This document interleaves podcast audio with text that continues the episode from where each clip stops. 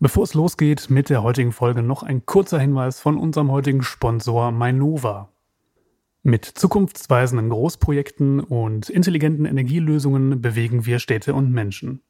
Mainova bietet IngenieurInnen und TechnikerInnen vielfältige Möglichkeiten, attraktive Leistungen und verlässliche Rahmenbedingungen mit Raum für persönliche Entwicklung. Jetzt zu bewerben unter mainova-karriere.de.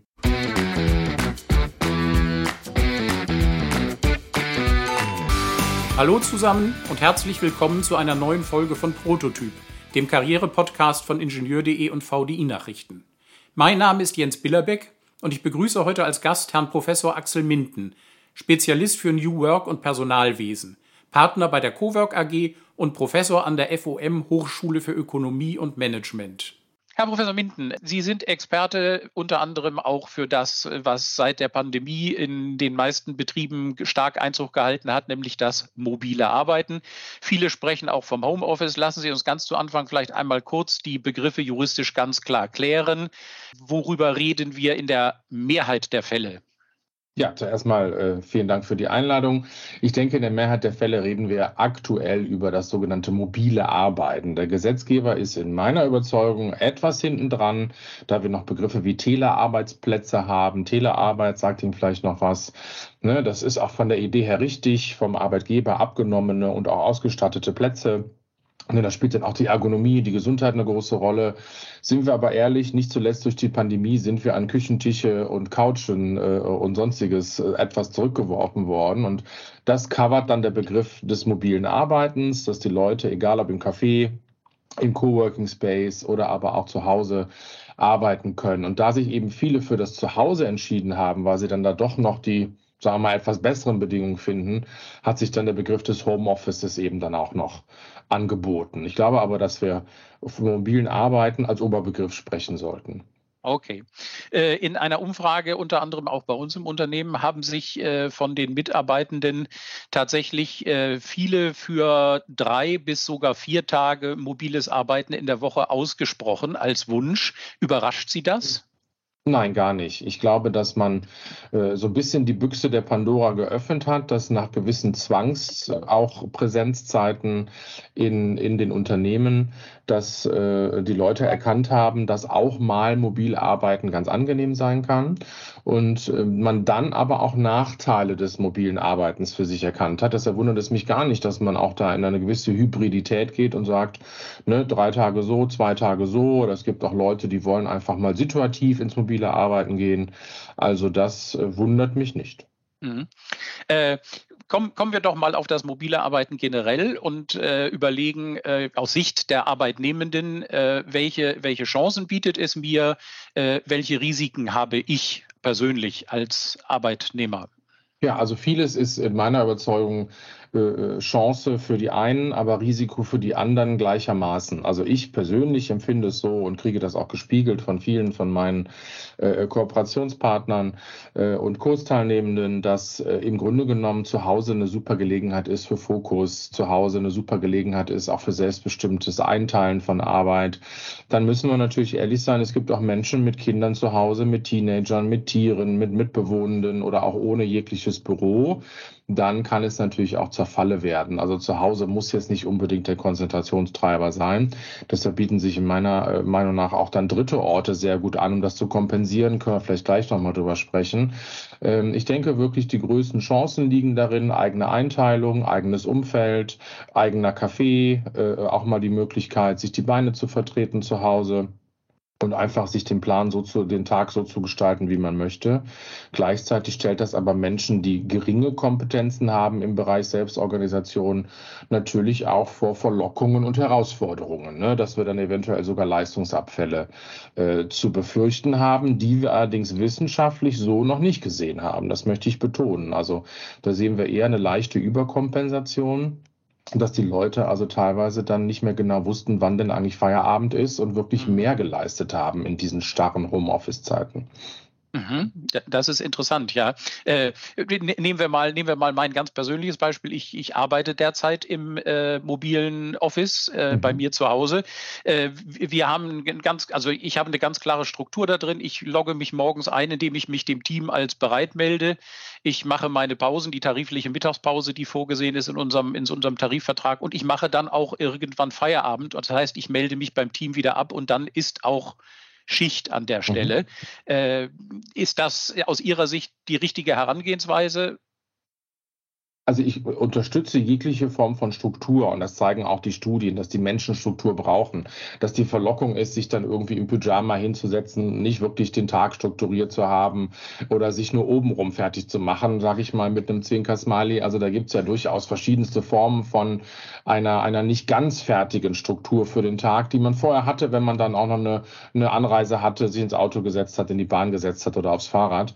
Ähm, und das würde ich immer unterstützen, den Tag genauso durchstrukturieren strukturieren, ready sein, bereit sein.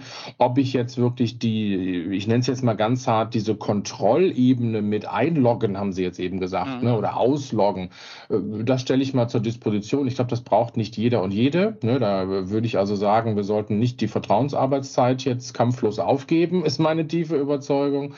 Für die, die aber sagen, boah, diese Vertrauensarbeitszeit treibt mich hier in die Überperformance oder treibt mich dazu, dass ich mich selber ein bisschen verliere hier zu Hause, da würde ich wieder jegliche Form von Einloggen und Struktur unterstützen. Also vielleicht einigen wir uns auf, das ist individuell unterschiedlich. Mhm, mh, mh. Ähm, wie, wie, kann ich denn, wie kann ich denn, wenn ich, wenn ich so einen Arbeitstag jetzt sage, so im, im, im Heimarbeitsplatz oder aber auch unterwegs, sollten wir ja vielleicht gleich noch drauf kommen, strukturiere, wie, wie kann ich ihn mir ideal äh, ja, organisieren, dass ich, dass ich die Dinge getan bekomme, die getan werden müssen, äh, aber auch Luft habe für Spontanes, was von, von draußen auf mich zukommt, Kundenanfragen oder ähnliches. Mhm. Ja, wie gehe ich da vor? Ja, sorry, ist natürlich eine große Frage. Ich versuche es mal runterzubrechen auf, auf, auf die einfachen Grundprinzipien. Struktur heißt im Grunde genommen Blockung, ja, und dann diese Blöcke noch so im Tag verteilen, wie auch die Energiekurve ist. Ja? Also es gibt ganz alte wissenschaftliche Erkenntnisse, nutze den Vormittag aus, ne? das ist meistens die energiereiche Zeit, da kann man Fokuszeiten legen, da kann man Dinge abarbeiten, ja, leg die etwas, äh, sagen wir mal, nicht ganz so deine konzentrationsfordernden Dinge eher in den Nachmittag, da kann man auch mal Blümchen gießen, Päuschen machen oder mal Ablage machen oder bisschen was sortieren oder schon mal den nächsten Tag planen. Das Pausenmanagement spielt eine große Rolle. Ja, also da haben wir uns ja in den Büros, also an den, an den zweiten Orten, ne, äh, ne, also nach dem Zuhause als ersten Ort haben wir in den Büros ein etwas falsches Pausenmanagement gemacht in wissenschaftlichen Augen. Ne. Da hat sich so die 12 Uhr Zeit so als Mahlzeit herausgestellt. Ne, und gerade im öffentlichen Dienst, die Leute ne, rennen in die Mensen. Da hat sich aber in der Studienlage gezeigt, das sind nicht immer der müdeste Punkt. Der müdeste Punkt kommt teilweise zur Wachzeitmitte, die teilweise im frühen Nachmittag liegt. Das haben wir dann Suppenkoma genannt oder sowas. Ja, also das gibt natürlich dann im Homeoffice völlig neue Chancen, auch wirklich Pause zu machen, wenn Hunger ist oder Pause zu machen, wenn mal Müdigkeit da ist und mal der Blick auch vom Monitor gewendet werden soll. Dann bin ich, äh, vorletzter Gedanke, großer Fan von sogenannten Kurzpausen. Das ist eigentlich äh, unterstützend für alles, was wir wissen. Ne? Stellen Sie sich mal vor, so alle halbe Stunde oder spätestens alle Stunde mal aufstehen, den Blick vom Monitor bewegen, großes Glas Wasser trinken, Schultern kreisen. Das sollten wir uns im Homeoffice definitiv behalten, weil sonst ist die Gefahr wieder, ne, dass wir genau die gleichen Dinge falsch machen, die wir auch im Büro falsch gemacht haben, wo wir uns vielleicht nicht getraut haben, solche Kurzpausen einzubauen. Da empfehle ich sogar bis zum Kurzzeitwecker alles, was uns auch mal rausreißen kann aus, aus diesem Flow. Ja. Und dann würde ich wirklich empfehlen, dass man äh, einfach auch Lücken lässt. Das meinten Sie, glaube ich, eben mit, ne? auch mal die spontanen Dinge abarbeiten. Also es gilt die alte Weisheit im Selbstmanagement, wenn du dir den Kalender vollhaust, bist du nicht bereit für auch spontane Anrufe, spontane E-Mails, die auch mal ja, eine gewisse äh, A-Priorisierung beinhalten. Deshalb äh, ist eine Lücke im, im Selbstmanagement durchaus der Freund des Menschen, weil man spontan auch reagieren kann. Und was gibt's denn Schöneres als eine Lücke, die dann nicht gebraucht wird? Dann kann man ja weiter mit seinen Standardaufgaben arbeiten oder sich auch mal trauen, ein paar kreative Gedanken sich zu machen. Ne? Mhm. Also das ist durchaus gewollt in der Selbstmanagement-Theorie. Stichwort Priorisierung. Äh, wie gehe ich da vor? Ich meine, Sie haben selber angesprochen, es gibt Menschen, die können sich gut strukturieren, es gibt Menschen, die können sich weniger gut selbst strukturieren. Mache ich mir Pläne, äh, schreibe ich Dinge auf? Wie, wie gehe ich vor? Ja, also ich folge ehrlich gesagt einer, einer Weisheit von Eisenhower, die schon 40 Jahre alt ist, aber bis heute finde ich sehr, sehr unterstützend ist im Selbstmanagement. Das ist die Unterteilung nach Wichtigkeit und Dringlichkeit. Und da gilt der alte Satz, die Wichtigkeit dominiert die Dringlichkeit. Viele Menschen von uns sind einfach dringlichkeitsgetrieben. Die warten immer so lange, bis die Deadline naht und dann hat man keine andere Chance mehr, als die Dinge zu machen. Dann werden aber selbst kleinste Dinge natürlich zu Stressoren.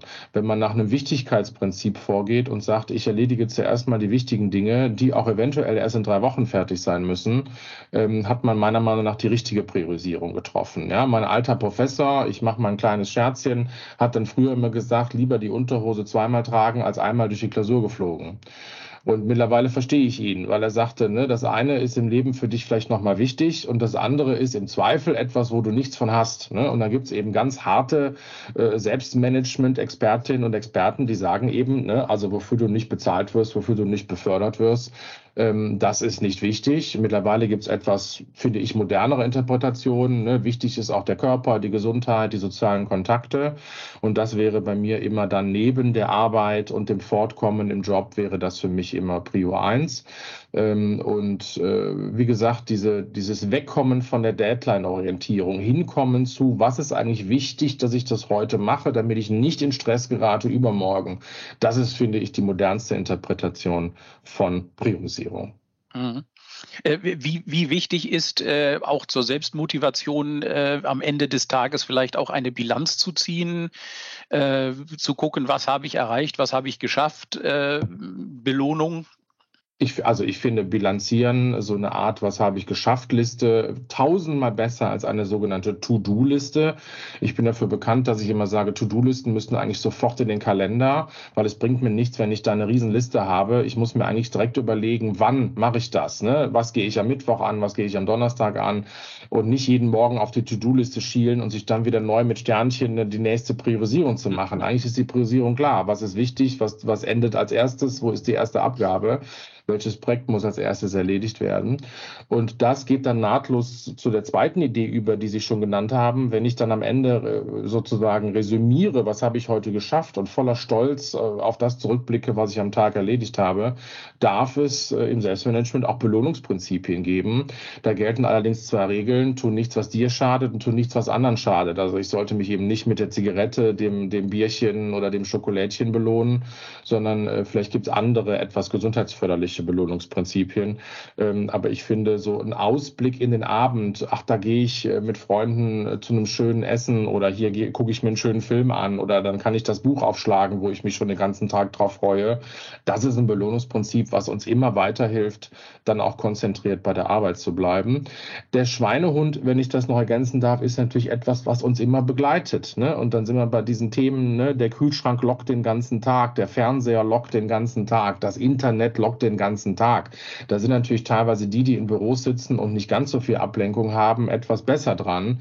Deshalb sage ich nochmal, wenn man sich da vielleicht auch mal an einen dritten Ort begeben kann, wo man so die Best of both worlds findet. Man ist trotzdem für sich, aber man hat trotzdem so die Bindung eines dritten Ortes, wo man sagt, hier kann ich jetzt nicht mal eben auf die Couch wechseln oder mit dem Nachbarn klönen. Ähm, das könnte schon auch nochmal eine tolle Ergänzung sein.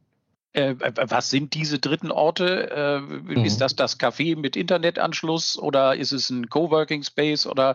Ja, das kann ganz viel sein. Entschuldigung, dass ich das nicht schon vorher erwähnt habe. Also in, so in der ökonomischen Betrachtung oder fast eher in der arbeitspsychologischen Betrachtung ist der erste Ort immer das Zuhause, der zweite Ort das Büro gewesen. Und dann ist auch ungefähr vor 30, 40 Jahren die Idee entstanden des dritten Ortes. Das kann ein Café sein, das kann ein Coworking Space sein, das kann ein Business Center sein. Ähm, das kann aber auch ein Bahnhof sein, wo ich mich durch Zufall gerade aufhalte.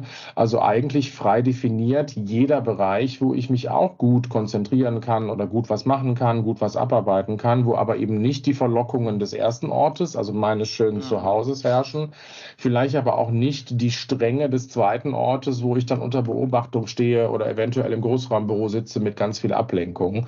Deshalb ein Coworking Space, wem das zu Hause was sagt beim Zuhören dieses Podcasts, wäre eine ganz gute Vorstellung für den dritten Ort. Aber ich habe auch schon in Studentencafés Abschlussarbeiten geschrieben und habe mich da sehr wohl gefühlt, weil ich feststellte, ähm, da habe ich mehr Drive drin, wie man heute sagt. Ja, zu Hause hab, bin ich nicht so reingekommen. Zu Hause ist mir das nicht so gut gelungen. Also dieses Tasche packen, Jacke an, Schal an, jetzt gehe ich dahin für sechs Stunden, das hat auch eine Bindungskraft, ähm, die äh, nicht zu unterschätzen ist an diesen dritten Orten.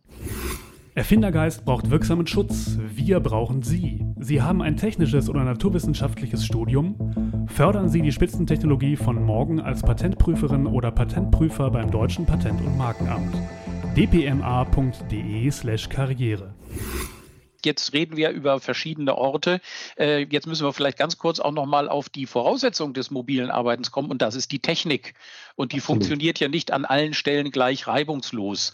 Ähm, inwieweit kann, kann Technik dann auch tatsächlich als, als Störfaktor auftreten äh, beim mobilen ja, Arbeiten? Ganz extrem. Ich finde, Sie haben das richtig beschrieben. Also nehmen wir mal nur das Internet in Deutschland. Das ist ein Dauerbrenner. Ich, ich habe in der Pandemie auch sehr, sehr viel online unterrichtet. Wenn dann immer jeder Zweite sagt, ich mache mal kurz die Kamera aus, Verbindung ist schlecht. Oder man sieht Leute immer wieder in so ein Teams-Meeting rein und raus ploppen, dann weiß man, ne, willkommen in einem Land, wo diese Technik einfach noch nicht überall reibungslos funktioniert. Ja, wenn, das kennen wir doch, die Geschichten, wenn selbst Minister keine Telefonate mehr in Dienstwagen führen, weil sie immer wieder unterbrochen werden werden auf der Strecke, dann finde ich das unangenehm. Ähm, ich würde bei Technik gerne ergänzen, auch die Kompetenz mit der Technik umzugehen. Ich glaube, wir haben da in dieser Homeoffice-Welle auch Leute teilweise mit Technik nach Hause geschickt und dann waren sie damit auch in Teilen überfordert. Das stelle ich auch immer wieder fest. Ne? Leute, die die Kameras da nicht richtig eingestellt haben, Leute, die nicht wissen, wo sie klicken sollen, Leute, die auch irgendwann in so eine Abwehrhaltung gehen, weil sie sagen, Mann, jetzt habe ich hier schon wieder irgendwie so eine neue Technik und dann haben wir es ja auch noch richtig gut gemeint mit Teams, Zoom, WebEx und am Ende mhm. wusste keiner mehr, was machen wir. Also Technik und Kompetenz muss da in meiner Überzeugung äh, Hand in Hand gehen. Da hätten wir also eigentlich einen großen Schulungsbedarf gehabt, die Leute auch perfekt auf Arbeiten zu Hause, also immobilien Arbeiten oder eben an dritten Orten vorzubereiten. Haben wir auch nicht geschafft in der Pandemie. Also das sind schon so Nebeneffekte, wo wir wirklich aufpassen müssen. Mhm, mh.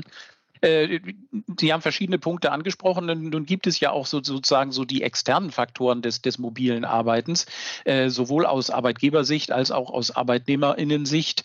Äh, ich erspare mir möglicherweise das Pendeln. Das hat Umwelteffekte. Arbeitgeber können eventuell Büroflächen abbauen, weil nicht mehr so viel gebraucht wird, damit Kosten sparen. Sind diese Effekte eigentlich alle schon, schon irgendwie äh, durch Zahlen untermauert, wissenschaftlich untersucht oder kann man die nur so als Bauchgefühl äh, ja, ich, ich, würde sagen, im Moment sind wir in der Mitte. Es gibt natürlich noch nicht die finalen Studien, wo die Unternehmen das jetzt schon komplett umgesetzt haben und dann zwei Jahre später sagen, guck mal, hier, hier sind die Zahlen, hier sind die Results. Es ist aber durchaus mehr als Bauchgefühl, wenn man sich äh, Umfragenzahlen anschaut, dass dann doch jedes zweite Unternehmen überlegt, Büroflächen zu reduzieren. Das, äh, so haben wir unser Gespräch heute gestartet, viele Leute sich äh, hybride Angebote wünschen, dass junge Generationen sagen, ach nee, lieber lieber keinen Job als den Job, wo ich keine flexible Arbeitszeit habe. Das sind ja auch Ergebnisse. Ne? Also es ist ja auch mhm. mehr als Bauchgefühl. Also von daher, ich glaube, wir sind da gerade in so einer wissenschaftlichen Mitte, dass wir zumindest von den Umfragen her wissen, wo die Wünsche hinlaufen, auch wo die Tendenzen hingehen. Ja? Mir ist jetzt selber kein Feldversuch bekannt, wo man jetzt dann in großen Stückzahlen am Ende sagen könnte, guck mal, das waren die Effekte. Außer halt wirklich immer wieder Praxisbeispiele, die wissenschaftlich begleitet wurden und dann eben auch diese angesprochenen äh, nicht vorhandenen äh, Effizienzverluste durchaus schon mal äh, stückweise nachgewiesen haben. Das war am Anfang immer diese Sorge von den Chefs und den Chefinnen, die Leute tun zu Hause nichts. Das ist, glaube ich, sehr, sehr gut belegt, dass das nicht der Fall war. Also ich glaube, wir sind da wissenschaftlich äh, auf dem richtigen Weg. Viele Arbeiten werden gerade darüber verfasst, geschrieben, viele Paper auch veröffentlicht. Ich glaube, jede zweite Bachelorarbeit, die ich gerade betreue, beschäftigt sich mit irgendwas mit Homeoffice und Remote Work und digitaler Führung ist auch noch ein Riesenthema und äh, Motivation und, äh, ne, und Leistungsfähigkeit auch an dritten Orten. Also ganz heißes Thema gerade. Also wissenschaftlich würde ich sagen, sind wir halfway. Mhm, mh. Äh, in dem Zusammenhang wird auch immer gerne das Wort oder der Begriff Work-Life-Balance genannt. Ich weiß, dass mhm. Sie diesen Begriff nicht mögen. Äh, können Sie das kurz mal erläutern? Ja, ich mag ihn aus verschiedensten Gründen nicht. Erstens, weil Arbeit gegen Leben ausgespielt wird. Das macht die Arbeit immer so schlecht und das Leben immer so schön. Und ich glaube, es ganz so weise, äh, ganz so einfach ist äh, die Weisheit nicht. Also es ist ein bisschen Schwarz-Weiß-Modell. Ne? Äh, gehst du arbeiten, rot, böse, schlecht, komm, guck, dass du schnell nach Hause gehst, hast du Leben, geht's dir gut. Das stimmt nicht ganz. Ne? Was ist denn, wenn die Scheidungen da sind, die Krankheiten da sind oder irgendwie auch die, die, die, die Kinder pubertieren? Ne? Da kenne ich Leute, die gehen durchaus auch mal lieber arbeiten sie ein bisschen Ruhe auf der Arbeit haben. Mhm. Und deshalb haben sich neue Modelle angeschoben, die dann nicht mehr Work-Life-Balance heißen, sondern eher eine generelle Life-Balance oder auch ein Life-Flow wäre so ein ganz moderner Begriff. Ja, und wenn dann überhaupt ein Work-Life-Flow. Und in diesem Flow sind wir dann raus aus diesem 50-50-Wippen-Modell, sondern es gibt verschiedenste Ansätze. Ich folge da persönlich immer einem Batterieansatz, dass man sagt, ja, eine Batterie im Leben ist die Arbeit. Die kann mal leer sein, die kann mal voll sein, diese Batterie. Also der Tag kann gut sein, der Tag kann auch furchtbar gewesen sein auf der Arbeit. Das kennen wir alle. Aber man kann eben wunderbar dann auch in einen Live-Flow kommen, indem man sich darauf besinnt. Ich habe auch noch eine Körperbatterie, eine Kontaktebatterie. Ich habe auch noch eine Hobbybatterie Batterie, ja. Also dass man sagt, da gibt es ja auch noch andere Bereiche, die mich dann in Balance bringen. Und äh, das Batteriemodell, wenn ich das noch ergänzen darf, lässt dann zu, dass man Dinge auch kombiniert. Ich sage immer, mit dem Fahrrad zur Arbeit gefahren, hast schon was für den Körper getan. Auf der Arbeit mit einem netten Kollegen einen kleinen Plausch gehalten, hast schon was für die Kontaktebatterie getan auf der Arbeit dann erleben, dass man ein Projekt auch mal erfolgreich beendet, dann ist ja auch Arbeiten nicht verkehrt. Also von daher, wir müssen insgesamt schauen, dass wir also verhindern, dass die Leute Jobs haben, die ihnen keine Freude machen, dann da noch mit Menschen arbeiten, mit denen sie nicht zurechtkommen, nichts für ihren Körper tun und dann noch hobbylos zu Hause sitzen. Dann haben wir keine Work-Life-Balance, wenn wir den alten Begriff nehmen. Mhm. Aber es ist nicht damit getan, die Leute nach Hause zu schicken und das impliziert für mich immer dieser Work-Life-Balance-Gedanke. Die Leute müssen dann schon auch in ihrem Life, wenn wir das denn von der Arbeit trennen wollen, was tun, äh, was ihnen gut tut, was sie in den Flow bringt. Und äh, ich bin durchaus der Überzeugung, dass Arbeit auch was dazu beitragen kann durch tolle Projekte, spannende Aufgaben und auch das gefordert sein, was übrigens auch sehr viele ältere Menschen sagen, dass sie sagen, ne, ich mag das auch gebraucht zu werden, gefordert zu sein. Mhm. Ne, also viele machen ja nach der Rente dann sogar noch mehr weiter, als sie jemals gearbeitet haben. Dann haben sie den Rentnerstress und dann engagieren sie sich und dann ist das auch Arbeit. Ne? Mhm. Mhm. Mhm. Mhm. Äh, nun, nun, ist ja, nun ist ja in der Diskussion äh, beginnend mit der Pandemie auch klar geworden, es gibt Arbeitsplätze, die einfach nicht mobil stattfinden können. Ähm, beobachten Sie oder fürchten Sie, dass es, dass es so eine Art Zweiklassenarbeitswelt geben könnte, die die, die Segnungen, ich sage es mal in Anführungsstrichen, des mobilen Arbeitens nutzen können und die, die es nicht können, entweder mhm. weil die Chefs es nicht wollen oder weil die Arbeit es schlicht nicht zulässt? Ja, habe ich lange genauso gedacht und das ist auch so ein Pain Point, wie man ganz modern sagen würde, der einfach wehtut, dass man natürlich ganz bestimmte Berufsgruppen noch nicht mal in Gleitzeit bringen kann. Ne? Das ist immer so mein Beispiel.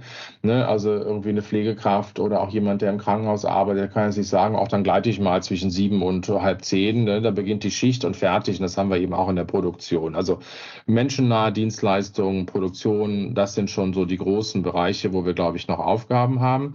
Was mich erfreut, betreut, sind dann erste Beispiele, die gar nicht aus der mobilen Arbeit herauskommen, sondern die so aus dieser New Work-Bewegung kommen, dass man sagt, wie können wir diese Jobs denn trotzdem besser machen? Ja?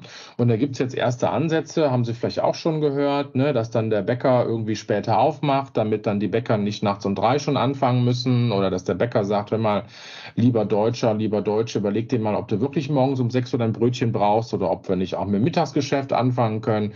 Es gibt Handwerker, die schicken ihre Leute nur noch vier Tage die Woche raus. Also die kompensieren die Nichtmöglichkeit des Zuhausearbeitens dann vielleicht mit einem Tag mehr Freizeit.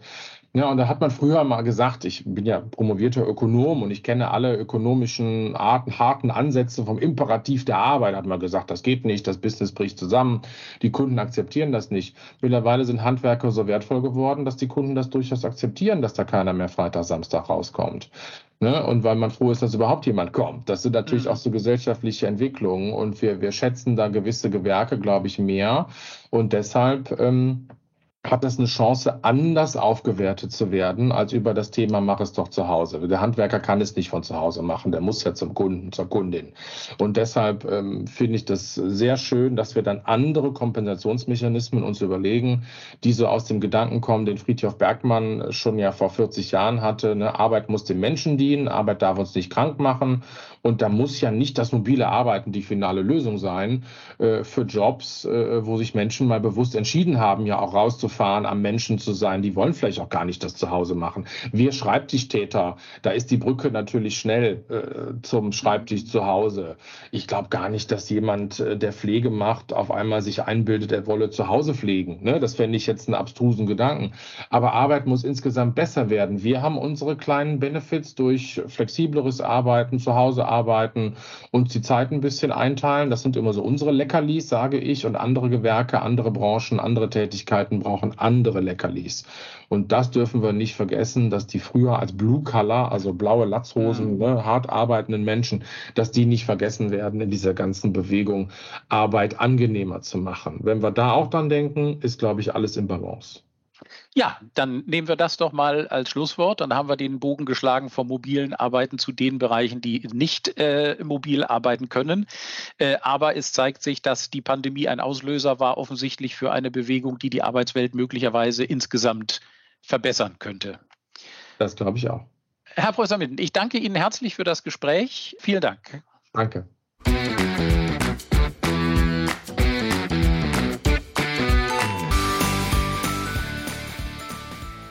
Mit zukunftsweisenden Großprojekten und intelligenten Energielösungen bewegen wir Städte und Menschen. Manova bietet IngenieurInnen und TechnikerInnen vielfältige Möglichkeiten, attraktive Leistungen und verlässliche Rahmenbedingungen mit Raum für persönliche Entwicklung. Jetzt zu bewerben unter meinova-karriere.de